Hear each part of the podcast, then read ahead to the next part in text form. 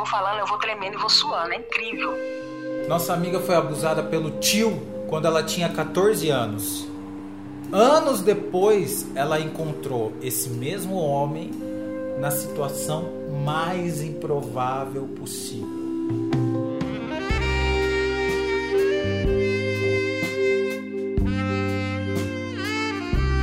O que, que aconteceu com o irmão da tua mãe, amiga mulher? Foi o irmão do meu pai. Ah, foi o irmão do teu pai. Foi, foi o irmão do meu pai. Então, é, eu era de uma cidade, Uhum. aí nós éramos quatro irmãos, né, e nós viemos dessa cidade pra, pra cidade atual que eu me, me encontro. Uhum. E aí, aqui vivia a família, a maior parte da família do meu pai vive aqui, Goiânia. Aí o que acontece? Com o passar do tempo, a família convívio normal, de visitar a avó, de visitarem a gente também. Certa vez esse tio foi até a nossa casa Uhum. e acabou dormindo lá. Você tinha quantos assim, anos? casa- Ah, eu tinha 14, quase fazendo 15 anos. E hoje você tem quantos? Hoje eu tenho 37. E ele na época tinha quantos anos? Ai, não lembro direito, mas ele já tinha mais de 30 anos, certamente. Ele já tinha os seus 40, Hum, ou beirando, 39, 40, por aí já. tá. Aí ele foi dormir lá?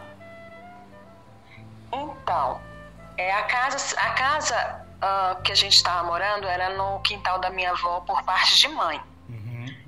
E a casa já era muito pequena. Era um banheiro, uma cozinha, uma sala e um quarto.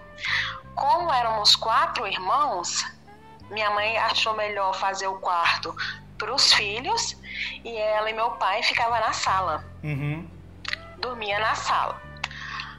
Aí, mesmo assim, esse tio ainda insistiu, acabou que ficou, minha mãe ficou sem jeito, deixou dormir lá, né? Passar a noite lá. Ele que E aí, pediu. que- Sim. Sim, porque assim, todos os irmãos já sabiam que lá era muito pequeno, então ninguém, todo mundo que ia visitar já ia assim ciente que não ia para dormir, Uhum. né? Porque não tinha mesmo lugar para ficar. E aí minha mãe acabou naquela hospitalidade, pegou minhas duas irmãs menores, porque como eram quatro filhos, eram beliches na época. E aí ela pegou as duas irmãs menores, colocou para dormir junta na cama de cima. Meu irmão, que é o mais velho, que era o mais velho de todos, os quatro, ficou na cama embaixo. Eu fiquei na cama de cima e esse tio ficou na, na mesma beliche que eu, na parte de baixo. Uhum. E eu sempre tive muita mania de ouvir música, então eu ficava até a madrugada com fone de ouvido. E eu acordei na madrugada e fui ao banheiro. Tranquilo, até aí normal. Quando eu voltei, eu passei a mão embaixo do meu travesseiro para ver se eu desligava o meu radinho. Uhum. Não achei o rádio. Nessa que eu não achei, eu já gelei. Não sei porquê, mas eu gelei. Aí eu procurei, procurei, não achei. E não sei, alguma, me deu uma coisa que eu peguei minha coberta, eu me embrulhei, eu segurei ela de. Eu me enrolei de uma forma que não, era, não seria fácil alguém puxar a coberta de mim, por exemplo. Uhum. É como se eu, meu corpo, eu já estivesse sentindo que alguma coisa ia vir. E fiquei muito quieta. Não deu cinco minutos. Ele levantou, ele pegou meu radinho e falou assim, ó, toma aqui o seu radinho. E quis colocar é, perto do meu travesseiro, né? E eu não me movi. Nesse momento eu já estava gelada, não me movi. Uhum. E aí, como eu não falei nada, todo mundo dormindo, ele começou a puxar a coberta. Meu Deus. E, e eu e assim, a, a situação é tão difícil, eu acho, assim, hoje olhando para aquela menina na época, eu fiquei calada, muda. Não saía uma palavra, nem gemido, nada. Eu só segurava muito forte a coberta, com os pés e com a mão, e Uhum. pressionava meu corpo. E ele conseguiu tirar parte da coberta. Então ele puxou com E muita eu- força. E eu. Ele puxava, ele empurrava o corpo, puxava a coberta para tentar desvencilhar, né? Ele queria tirar a coberta. E eu, eu, eu vou falando, eu vou tremendo e vou suando, é incrível. Parece que a gente vai pro local de novo. E aí ele conseguiu tirar a coberta, parte da coberta, e começou a tentar puxar a minha blusa.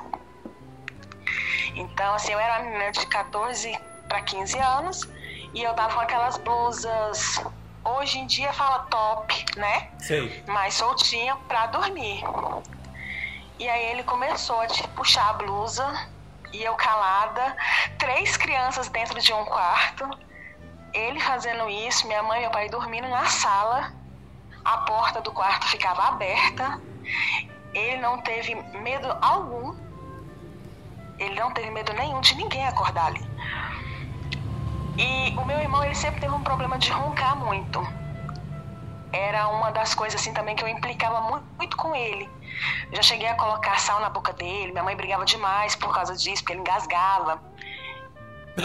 que louco. Eu lembro que a última coisa. É, eu lembro que a última coisa que eu pensei quando ele tava puxando a minha roupa era que pronto, agora eu tenho, eu vou ficar quieta para isso acabar logo, pro dia amanhecer logo e eu sair daqui desse quarto.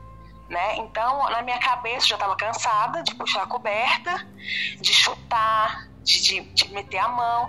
E eu falei, eu vou desistir para acabar logo, por fim logo é isso. E esse dia passar logo para me esquecer.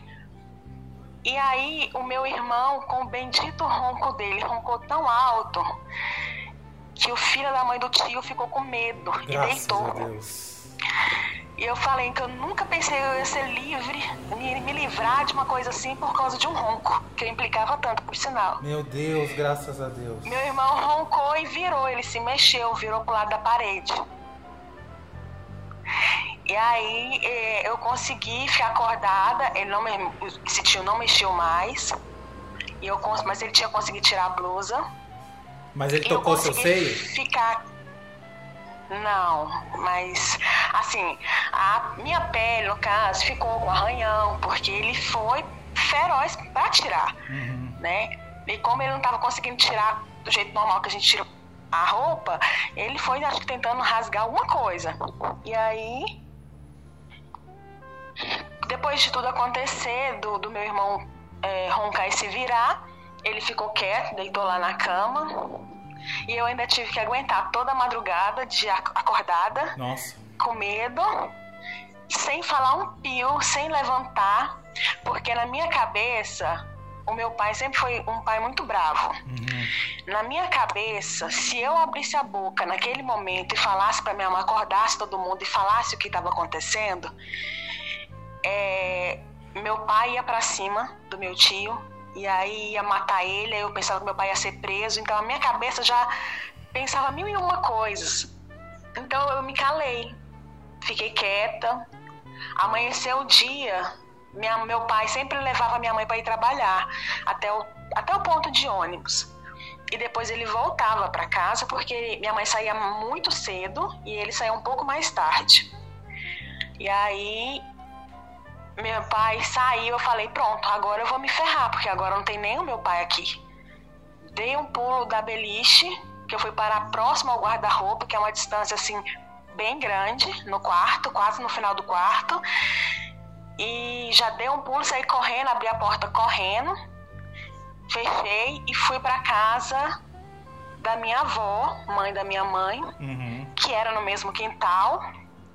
Só que a minha avó é o tipo de senhora, até hoje, ela é bem escandalosa, ela é brigona, não dá certo com ninguém, não. E o que aconteceu? Eu peguei e fui para casa dela. Aí eu, ela perguntou: o que, que é isso? O que, que é isso? Eu falei: não, deixa eu ficar aqui, por favor, deixa eu ficar aqui até minha mãe chegar do trabalho. Aí ela: o que, que foi? Eu falei: não, só deixa eu ficar aqui, por favor. E aí eu estava muito nervosa. E aí ela falou assim: não, você vai ter que me contar o que, que aconteceu, que você não sai essa hora de casa, nem a sua mãe deixa. O que, que aconteceu? Aí eu tive que contar. No que eu contei, graças a Deus, Ela falou: não, então você fica aqui, não vai sair enquanto ele estiver lá na outra casa. Ela vai, vamos contar pro seu pai agora. Eu falei: não, não vamos. Aí eu falei que depois ia dar confusão, fiquei com muito medo de polícia, as coisas. E aí eu falei: não, eu prefiro contar para minha mãe. Né? O meu coração tava para contar só para minha mãe. E aí minha mãe voltava só à tarde. Meu pai voltou, né, do ponto de ônibus para deixar minha mãe. E aí esse tio ainda quis prolongar mais a estadia dele lá em casa. Queria almoçar. Né? E aí exigiu, falou pro meu pai, fala para ela fazer o almoço. Eu virei pro meu pai e falei assim, eu não vou fazer almoço. E quando. E é isso Seu tio estava agindo normalmente. Como se nada tivesse acontecido. Eu, eu a, a, garota de 14 anos é que era doida. Uhum. Ele não fez nada, tudo tranquilo. Aí eu falei que eu não ia fazer. Aí meu pai ficou achando muito estranho eu, eu responder, porque era uma coisa que não acontecia. Nós sempre é, respeitamos demais, uhum. né? Nunca chegou a responder nem nada, nenhum filho. E aí ele perguntou: Você não vai fazer? Eu falei: Não, não vou, não vou entrar em casa, não vou arrumar a casa, porque como eu era mais velha das mulheres, eu deveria arrumar a casa antes da minha mãe chegar, que era uma regra da casa também. Uhum. Eu falei: Eu não vou fazer nada, nem vou entrar em casa. Quando eu falei que eu não ia entrar em casa, ele achou estranho. No que ele achou estranho, ele falou: Não, então senta aqui e vamos conversar, porque isso está estranho. Nunca aconteceu. Aí esse tio deu a louca para ir embora, porque ele ficou com medo do meu pai me pressionar a ponto de eu não aguentar, ficar calada e contar. Uhum. Rapidinho ele foi embora, não quis almoçar, foi embora. Quando minha mãe chegou, meu pai já foi reclamar para ela. Olha, aconteceu isso, isso, isso. É, ela respondeu, é, não fez nada que era para ela fazer, e então a gente tem que chegar e conversar com ela. No que ela chegou, no que minha mãe chegou, a minha avó chamou ela e contou. E aí minha mãe perguntou assim: "Que história é essa?" Aí eu peguei e repeti tudinho que tinha acontecido. Minha mãe, cansada do jeito que ela tava, só pegou a bolsa dela e foi para um bairro próximo aqui, que era onde minha avó morava, que era onde esse tio morava também, uhum. com minha avó. Minha avó era cadeirante. E aí foi minha mãe e meu pai e contou tudo lá.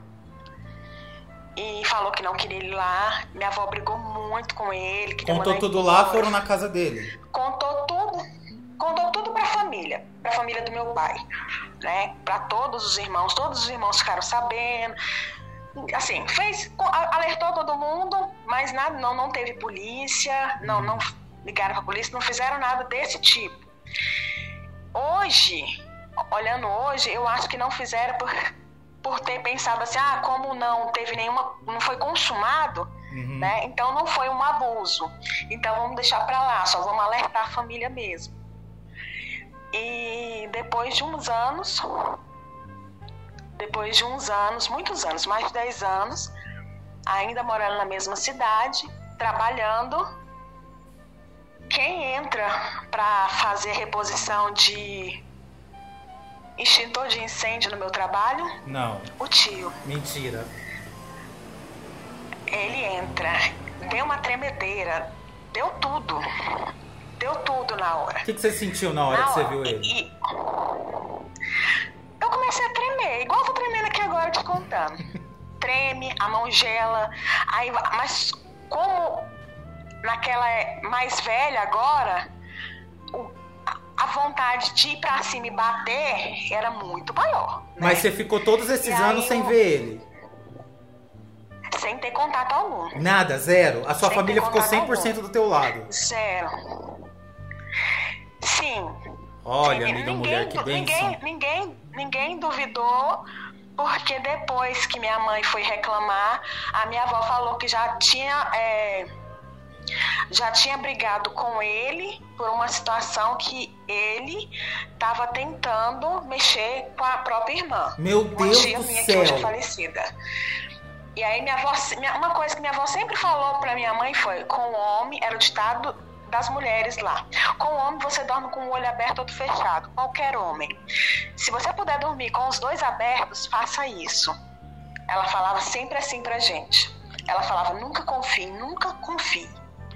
E isso era uma regra. Então a gente, assim, minha avó nunca deixava. Podia ser ela, minha avó sempre tinha essas desconfianças. Ela nunca deixava muito junto, ou brincadeira que tinha muito toque, ela não gostava. Uhum. Então ela sempre fazia isso. E aí no trabalho eu comecei a gelar, comecei a ficar estranha. E um colega de trabalho pegou e falou assim: O que, que foi? Você tá estranha. Aí eu falei, eu não acredito que eu tô vivendo isso tudo de novo. Eu devo ter tomado que suco no cálice sagrado. E ele, por quê? E eu contei a história. Foi a primeira vez que eu contei para um desconhecido. Fez muito bem. A história. Aí ele falou assim: Eu não acredito, você tá falando sério? Eu falei: Tô, tô falando sério. E comecei a passar muito mal. E ele foi no dono do local do meu trabalho e ele contou a história. E o dono chamou nesse dia e falou assim: a partir de hoje eu não quero você aqui, nós estamos quebrando todo o vínculo com a sua empresa. Porque era um grande colégio, uhum. eram dois grandes colégios onde tinha muito entre sair de criança.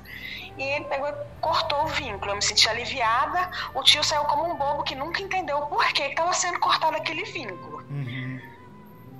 Aí agora, assim, agora mais velha, já com 37 anos, que, que acontece? O tio liga pedindo favores. Me ajuda com auxílio emergencial. Eu tenho que fazer inscrição. Meu pai ligou no nome dele. Ajuda ele. Eu falei, pai, qual é a parte da sua memória que foi afetada? Porque eu não tô te entendendo. tô rindo de nervoso. Aí ele, a gente. Aí ele fala assim, Carita, a gente não pode ter rancor no coração. Eu falei, é, a gente não pode ter rancor. Deixei a conversa do jeito que tava. E fui visitar a minha mãe. E eu falei pra minha mãe, olha, se meu pai falar uma coisa dessa pra mim de novo, vocês vão ouvir coisas aqui que vocês, vocês. Minha mãe, não, não vai falar nada não. E meu pai tocou no assunto de novo. Eu peguei e falei assim, olha, já que você tocou nesse assunto, então vamos falar. Eu até hoje carrego uma mágoa muito grande vocês não terem ido na polícia denunciar e ter deixado só a família ficar sabendo. Hoje esse cara anda aí normal, vive normal e quem sai, quem sai sequelada sou eu. Porque hoje eu tenho vários gatilhos dessa situação. Minha filha não anda sozinha, minha filha não anda só com o pai, eu não deixo. Minha filha não dorme na casa dos outros, eu não deixo. Minha filha, para qualquer lugar que eu vá, ela tem que ir comigo querendo ou sem querer. Então, assim, foram coisas assim que eu que eu fui guardando e que eu fui vendo hoje maior, eu venho notando que eu não tive tanto respaldo assim. Apesar da família ter acreditado, ter ido falar com família e tudo, alertado, mas fica a sequela. O que, que seus pais falaram a hora que você confrontou eles? Minha mãe ficou calada. O silêncio da minha mãe foi de reconhecer que, é, sim, estou errada, deveria ter feito mais entendeu? Uhum. O do meu pai, não. Pro meu pai já passou, é, aquele momento eu era criança, então eu esqueci, tinha mais era que ajudar, porque era família, e que no Natal ia ter, ia ser o Natal na casa do tio, e toda a família ia. Eu falei, pode me tirar da família. Ah, aí eu sou a antissocial. Falei, sou antissocial. Falei, a sua memória é muito curta, a minha não é. Quem passou uma madrugada inteira sendo rasgada, caladinha, fui eu não foi você. Então, realmente, você não tem que ter é, nenhum medo, nenhum gatilho. Tá tudo normal para você, tá tudo bem, vida que segue. A minha, não. Porque eu nunca mais consegui ser aquela criança normal. Hoje, tudo que me fala, eu já tenho malícia uhum. no ouvir. Às vezes é umas coisinhas boba, mas a gente já tem mais malícia. Eu já olho com segundas intenções. Não é fácil é, se aproximar. Eu não sou uma pessoa fácil de fazer amizade. Então eu acho que tudo isso pesou muito na minha vida hoje adulta e acaba que o resquício cai sobre a minha filha também, né? Porque ela não tem a liberdade de ir e vir sozinha. o pai até pergunta, por que, que você não deixa ela sair comigo? Não, não, não, você não, é só comigo mesmo. Então, assim, ele já ficou assim, depois minha mãe ele ficou sabendo mais ou menos, não quis entrar no, nos detalhes, falou, oh, eu entendo, então vamos deixar então como tá e vida que segue. Mas quando você começou é isso, a ficar adulta e começou a ter vida sexual, por exemplo, foi ruim? Demorou muito. Uhum. Não foi uma coisa fácil e igual, vamos colocar assim, as minhas irmãs, elas a, a vida sexual delas foi bem mais cedo do tá. que a minha. Eu comecei a ter, apesar da liberdade que eu tinha para sair, para ir para bares, e eu fazia isso, eu fui é, me relacionar com alguém assim intimamente depois dos 18. Bem depois. Minhas irmãs foram, mais, foram antes. Você tinha Bem medo? Depois e com muita dificuldade. Não, eu tinha raiva. Entendeu? Se começasse a falar muita coisa, ou, ou pegasse em ombro, já me dava raiva. De todos os Era homens. uma coisa que eu não, eu, eu não tolerava. Uhum. Não tolerava. Mas assim, só abrindo parênteses, isso, assim, esse fato da minha vida, ele foi acentuado mais. Porque quando eu era menor ainda, e eu morava em outra cidade, antes de vir para a atual, é, fazendo ali as séries iniciais, prezinho que eles falavam. Sei. Eu já tinha, um rapaz já tinha me sequestrado e me levado para casa dele. Como assim sequestrado? Na rua? Eu tinha na rua voltando da escola. É porque assim, voltando da escola, nessa cidade que eu morava, era, tinha muito costume de ter becos entre as ruas. Uhum. Né? E a escola era assim, numa rua, a minha casa era na rua de trás. Era muito perto, coisa de cinco minutos no máximo. E aí minha mãe mandava o meu irmão mais velho me buscar. E esse homem apareceu. E aí deu um balão pro meu irmão e eu falei, ah, eu também queria um balão. Eu devia ter uns quatro, quatro anos. E aí ele falou, então vamos lá em casa buscar. Minha casa é aqui, ó. A casa dele tava bem na frente da gente. E aí ele foi, meu irmão saiu correndo e ele deixou eu ir. Meu irmão deixou eu ir e saiu correndo. Voltou para casa e eu fui. Esse homem, eu entrei na casa, ele trancou o portão. São assim pequenos detalhes que eu lembro que ele trancou o portão, ele me deu um balão e falou para me sentar no colo dele e encher o balão.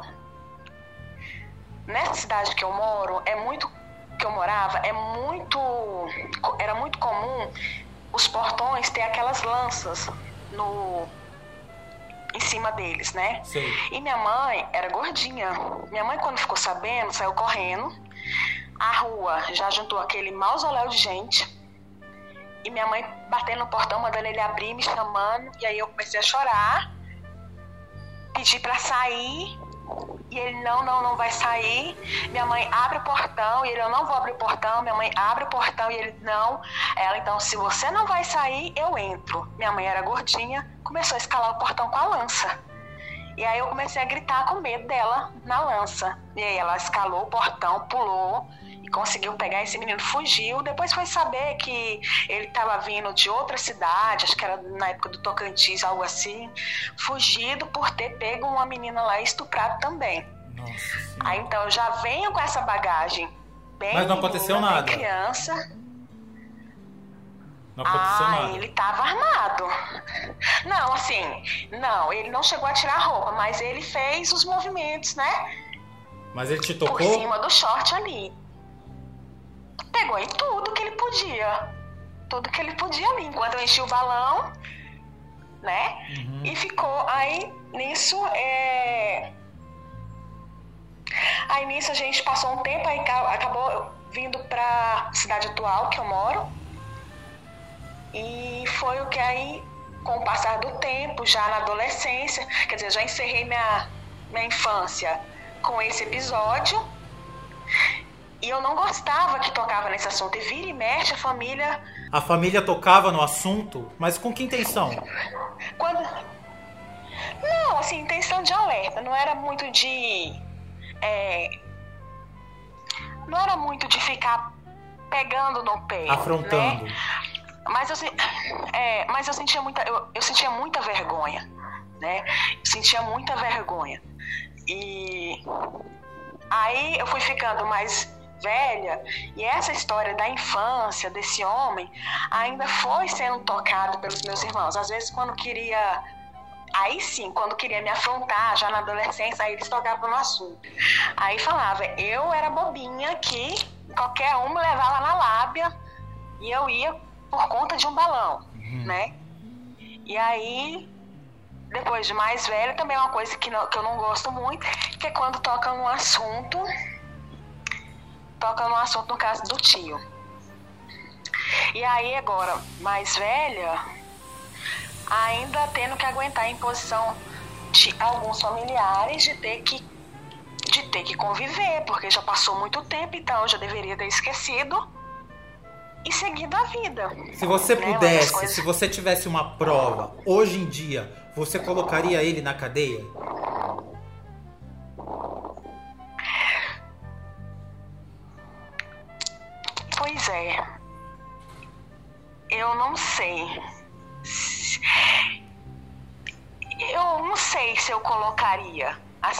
Hoje, né? Eu falo muito da raiva assim, do, do, tempo que passou. Eu acho que eu não sei. Eu fico meio. Mas quando eu falo que não sei, o sentimento que me vem é assim: eu penso primeiro na minha família, entendeu? Uhum.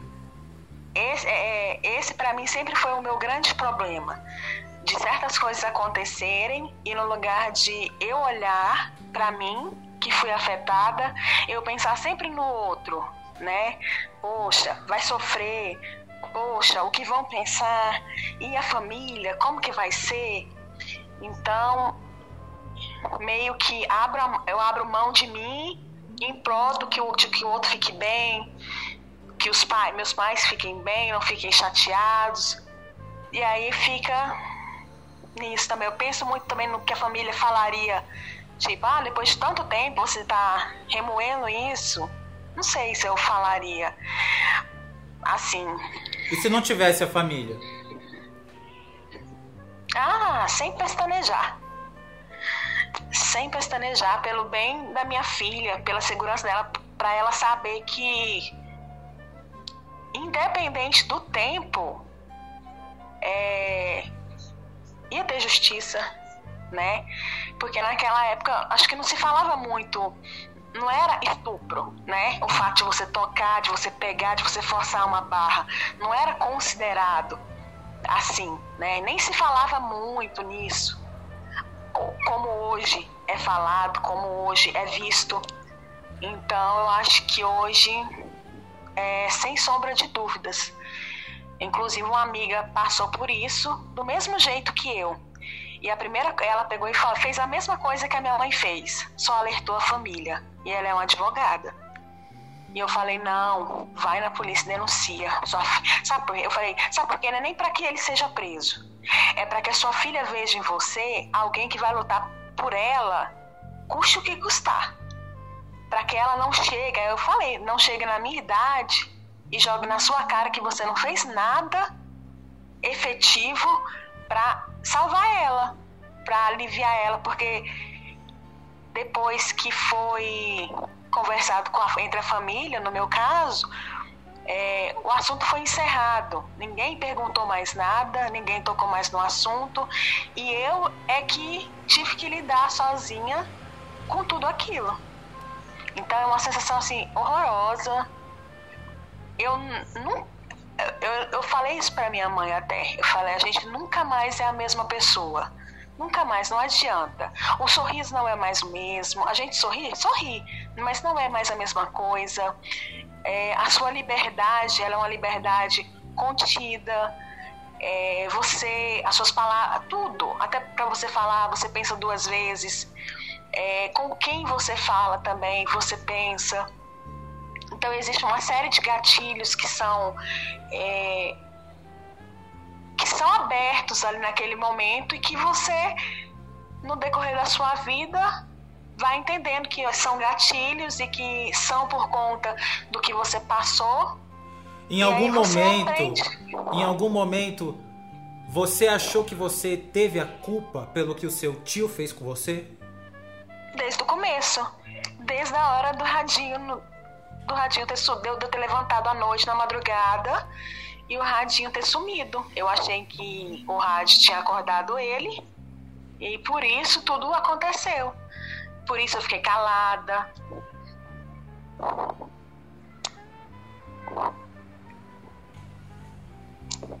E aí a gente sempre acha, quando uma pessoa fala que ah, eu achei que a culpa é minha, sempre, sempre. Pode ser que depois, assim, depois eu tive já uma. Depois a gente já teve assim, ah, não foi culpa minha. Mas aí é uma série de outras coisas que entram. Aí você deixa de se sentir culpada, você passa a se sentir suja. Né? Aí você passa a ter nojo de você, e essa parte do nojo é a que mais demora para você ter consciência de que não tem nada a ver e, e isso independe, esse nojo, essa raiva de você não depende de ter sido consumado ou não o ato. Uhum. O fato de, de ter acontecido uma tentativa já te faz ter esse sentimento com você. E hoje? Ah, hoje, tudo que é menina que eu encontro, eu, eu tento alertar. Mães, amigas, já falo, ó, dois olhos, fica o olho aberto, não é assim. Hoje eu consigo lidar melhor com a situação. A sensação, quando é falada novamente, quando volta tudo isso à tona, a sensação é de muita raiva hoje, né? Raiva que eu fico, eu fico pensando que se eu voltasse, até hoje, com curiosidade, apesar de meu pai ter feito isso, tentado é, fazer com que eu ajudasse esse tio, até hoje eu nunca o vi pessoalmente depois do meu trabalho, que foi a última vez que eu o vi. Até hoje eu nunca o vi. E eu já falei com os meus pais. Eu falei assim: olha, e ele age até hoje naturalmente. O pior é isso, essa da pessoa ser tão. Eu não sei se é sonsa que fala ou se é tão. Psicopata. Nem tenho o que dizer, que eu acho que tudo que eu possa dizer é muito pouco. Porque a pessoa age com naturalidade, como se fosse uma parte da vida que todo mundo deveria viver. Então você passou por isso, pronto e acabou.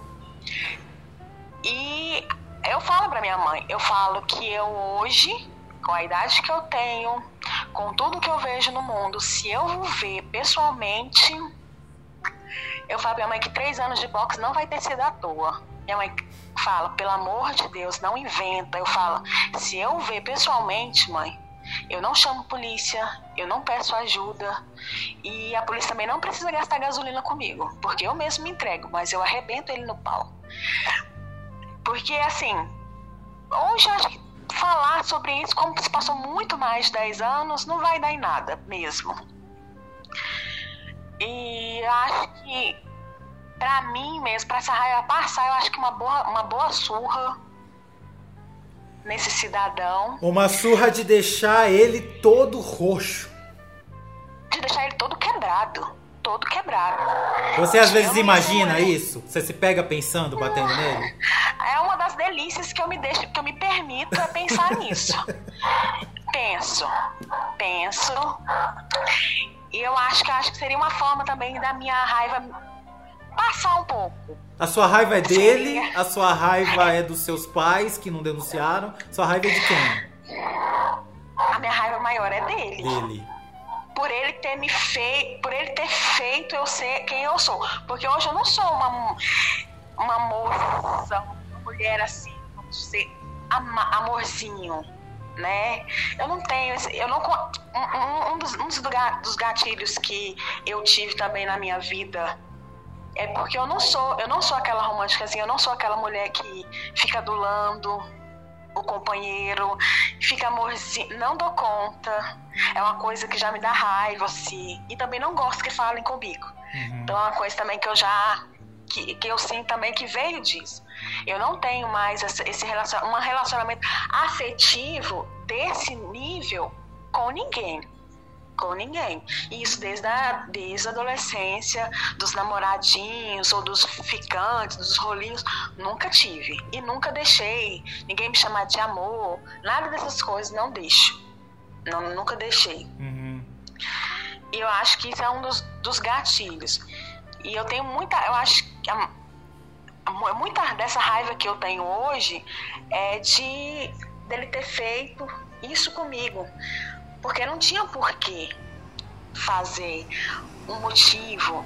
Cara, ele era um homem solteiro, ele podia, é, sei lá, vai pra rua, consegue alguma mulher, é, paga alguém.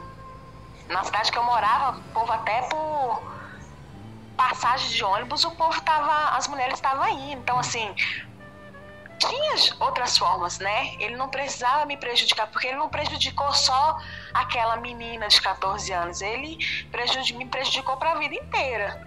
Isso é uma coisa que nada mais vai reparar. Você acha que não tem mais jeito? Não, não tem mais jeito, porque já aconteceu, né? É como se é como se é, é como se a gente fosse um quadro, um quadro branco. E aí você escreveu um texto nesse quadro, mas depois apagou. Mas as marcas estão ali. Aquele quadro não é mais novo, ele já foi, já, já, já, já houve algo ali. Então, é, essa marca já foi gravada em mim. As pessoas falam de então, assim, ressignificar assim, os traumas. Você acha que tem como? Sinceramente. Olha, eu acho que. Seja eu sincera. acho que tem como você eu acho que tem como você conduzir esse trauma melhor, de uma forma melhor, de uma forma não tão amarga, uhum. vamos dizer assim. Mas, e eu falo isso como uma pessoa que, que foi abusada. Não, uma, a pessoa quando ela é abusada, é, quando ela, na verdade, quando a pessoa não é, não foi abusada, falar disso às vezes parece muito fácil. Você olha ali o que aconteceu com aquela pessoa e fala. Mas os sentimentos que às vezes muitas pessoas não entendem, do nojo, da raiva, é, da agressividade, ou até mesmo da passividade, do silêncio, são marcas e, e são marcas e, e é como se fosse uma, uma mochila que você colocasse tudo isso e carregasse pro resto da sua vida. É um peso que você carrega. Aí a pessoa às vezes fala assim: ah, mas você tem que, né, tira essa mochila, vai ser livre. Não dá. Porque essa mochila é parte de você. Você não tem como você arrancar um braço e sair, ah, agora eu sou. É parte de você. Então, você vai ter que carregar, de qualquer forma, você carrega essa mochila. Com esses traumas, com esses gatilhos, com todos esses sentimentos, assim, que aflora, às vezes aflora, às vezes não, às vezes você acha que está esquecendo, mas aí acontece alguma coisa ou tem alguma notícia que traz aquilo à tona de novo. Então é, é mais, eu acho que aprender a lidar com isso, uhum. tentar levar de uma forma não tão amarga para você não ser mais prejudicada ainda, né? Mais prejudicada do que você já foi, do que pior do que já fizeram com você. Então eu acho que hoje é isso que eu faço. Eu, eu tento levar de uma forma não tão amarga. Não é fácil, principalmente para mim não foi fácil porque eu tive que lidar com tudo isso sozinha, né? É, não, não foi uma coisa. Hoje na minha casa há muita conversa, até mesmo com os meus pais. Hoje há conversa com, com a gente, sendo os filhos, sendo todos maiores. Mas nos meus 14 anos, minha mãe explicava algumas coisas, falava, olha, não deixa ninguém pegar ali, ninguém pegar aqui, não vai com estranho.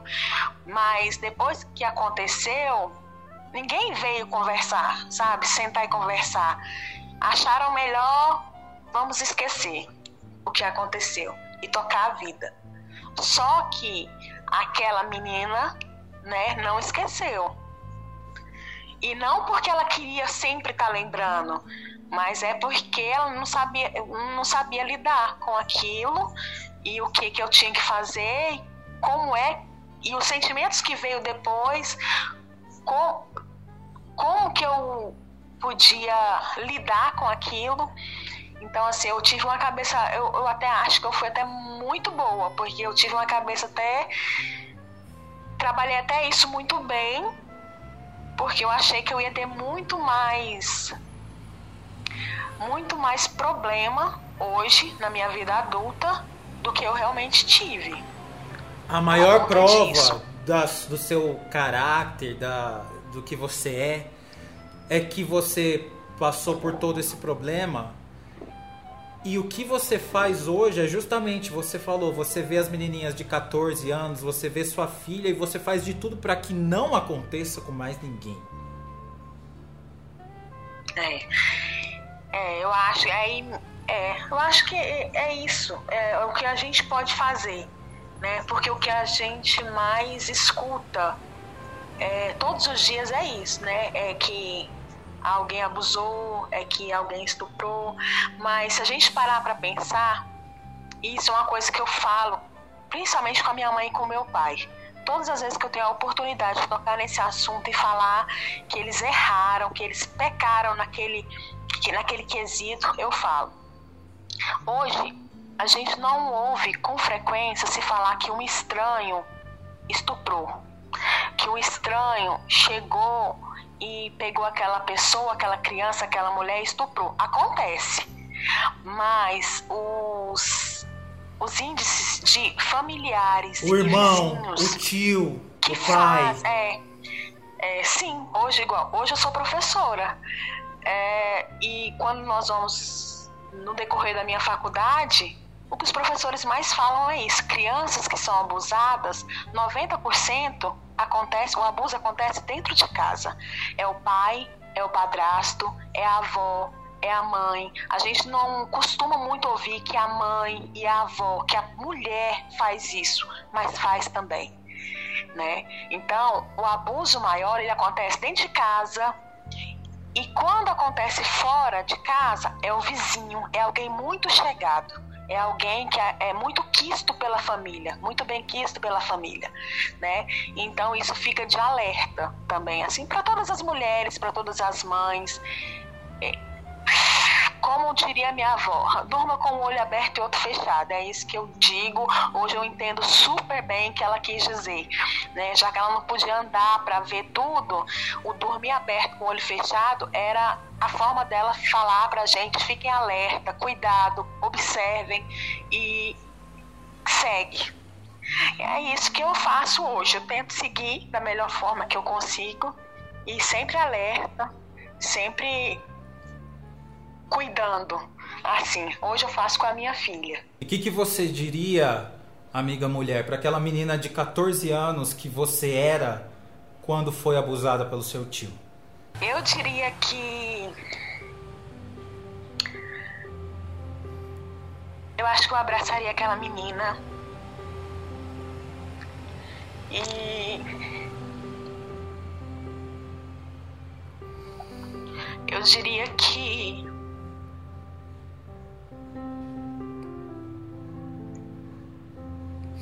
que vai dar certo. Vai dar tudo bem. Que. Que apesar de tudo ela ia conseguir superar. E que. A vida teria outras. E que a vida teria outras. daria a ela outras oportunidades de seguir em frente sem tanta amargura, sem tanto pesar, e que, apesar dela não esquecer tudo que aconteceu, que ela não iria lembrar com com tanta raiva, com tanto nojo, que ela sentiu naquele momento, que seria mais brando.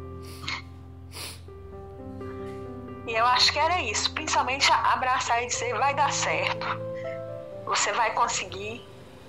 E lá na frente você vai entender e vai achar uma forma de lidar com tudo isso do melhor jeito e sem sem jogar para outras pessoas ou em relacionamentos é, isso, né? Essa culpa, essa culpa. A culpa Eu não é sua, que... nunca foi. Hoje eu sei, hoje eu entendo assim bem isso, né? Mas não é que eu me culpava, mas eu eu passei muitos anos com o porquê. Por que comigo? Por que isso? Por que assim? E é, é uma é, porque é complicado, porque assim, quem, quem me conhece é uma série de coisas. Somos quatro irmãs, três mulheres. São todas lindas. Mas eu sempre fui a mais velha gordinha. Né? Então já tinha um empecilho ali. Aí essas coisas acontecem. Aí são coisas que só vai somando contra você. Né? Parece que você fala assim, meu, não basta ser baixinha, gordinha, ainda tem mais uma coisa para me ferrar. Então é uma soma de coisas que você é difícil para um adolescente lidar. É, é, é complicado porque as pessoas elas não conhecem você suficiente para, mas te julgam como se te conhecesse melhor do que você há mais tempo que você mesmo. Então são coisas que é muito difícil de de você digerir no decorrer da vida. Depois com a vida adulta, não. Com a vida adulta, aí vem aquela mulher mais engraçada, mais palhaça. Porque era a forma que, que, que eu tive, que eu achei de, de encontrar essa leveza depois de tudo, né? Então eu era a menina que todo menino queria ter do lado, porque eu era engraçada, porque eu era palhaça, porque eu falava coisas, é, bobagem, brincadeira. Então ninguém precisava ter muito receio de conversar. Era muito fácil se achegar. Mas apesar de tudo, eu, não, eu nunca fui a menina que tem muitos amigos até hoje. Não dá cinco. Então, eu não sou a menina que tem muitos amigos, eu não sou é, visualmente a mais linda, mas hoje eu já tenho, né? Eu sei para onde eu, eu tenho meu. Não repita isso jamais, que visualmente você não é mais linda, pelo amor de Deus. Se retrate agora mesmo, não, imediatamente. Não, mas assim, às vezes é, é mas é isso. Não, tô esperando você se retratar. Se retrata. ah, então, hoje, hoje eu conhecendo, eu me conhecendo, eu, hoje eu já sei que eu não preciso ser só a engraçada, né? Hoje eu tenho os meus talentos, os meus segredos. Consigo lidar bem, né? Hoje eu não, não tenho uma guerra. Não gosto muito, não, das barrigas não, mas eu, é uma coisa que eu já tiro de letra. É, eu sei lidar. Se alguém tentar fazer alguma graça, uma coisa, eu sei lidar. Mas eu acho que isso. Mas você é... tem consciência que você é bonita do jeito que você é? Tenho. Hoje eu acho que eu me trato com mais suavidade. Vamos dizer assim. Eu não me tratava antes assim. Eu era mais eu era mais dura comigo, né? Mas hoje eu acho que já é mais mais mais tranquilo. Eu acho que hoje eu sou mais respeitosa comigo por conta de tudo que eu já passei. Então eu acho que eu me trato com mais não é nem me tratar, eu acho que eu me vejo com mais carinho. Por pensar naquela menina lá atrás não é que não teve carinho, que não teve atenção. Meus pais sempre foram muito maravilhosos. Mas eu acho que naquele momento ali abriu-se uma lacuna, uma grande lacuna nessa, na minha vida que é como se é como se é como se naquele momento ali eu fosse um corpo tivesse uma imunidade baixa. Então, tudo que podia de ataques contra o meu corpo que podia acontecer, eu acho que eu fiquei muito suscetível na questão de de me olhar e, e não me sentir tão bonita assim, de me comparar muito, de às vezes me maltratar muito, de, ou de aceitar qualquer coisa, porque afinal, olha, você não pode, às vezes você não vai ter outra chance, então é melhor você melhor você pegar o que tem aqui e tá ótimo para você. Entendeu? Então isso foram coisas que eu tenho certeza que vieram depois daquele ponto. Porque naquele dia antes, antes, até naquele dia, no período da tarde, existia uma menina, né? Depois daquele dia, aquela menina não existe mais, né? Aí foi existe agora uma outra uma outra é uma outra pessoa com uma outra visão de mundo com a outra visão é, das pessoas à sua volta com outros. Sei. Com outros. Não posso dizer. Com a outra visão de. Com outro olhar pro outro, né? Eu acho que um, um outro olhar de não ter tanta confiança mais no homem no geral. Isso para qualquer um, não tenho. E um olhar, eu acho que mais humano para a mulher, no geral. Porque só quem passa por uma situação é que sabe o quão difícil que é lidar com tudo isso e ainda ter que lidar, às vezes, com julgamentos, com apontar o dedo. Eu acho que nesse ponto a minha família me resguardou de não falar, de não sair dali da minha casa é, com medo de julgamentos, né, de me julgarem ou de falarem o que, que ela fez, né, como que ela estava dormindo. Então eu acho que nesse ponto ajudou, mas hoje meus pais, vira e mexe, eu, eu falo sobre isso. Eu digo para os meus pais que eu acho que um pouco eu sou má, porque eu, eu jogo mesmo na cara que eles deveriam ter feito. E toda hora eu jogo, eu falo, vocês deveriam ter feito, não deveriam ter deixado passar batido. Talvez eu seria outra pessoa se vocês não tivessem deixado passar batido.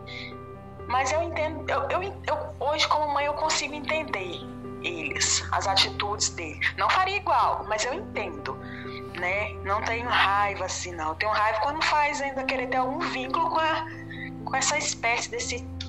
Eu falo que é esse parente do meu pai, que eu não chamo mais de foi uma coisa que eu deletei também. Mas hoje eu, eu agradeço a mulher que eu sou, o exemplo da minha mãe também, para mim foi muito bom, porque minha mãe passou por muita coisa e eu agradeço hoje a mulher que eu sou, a criação que meus pais me deram, porque eu acho que foi por conta disso também que eu consegui lidar e com a cabeça boa. Porque muitas vezes a gente acontece e a gente não lida com a cabeça boa, sem sem fazer tanta sem sofrer tão, tanto assim né? Não é que a gente esquece, mas a gente consegue lidar melhor, com, acho que mais, com mais suavidade isso.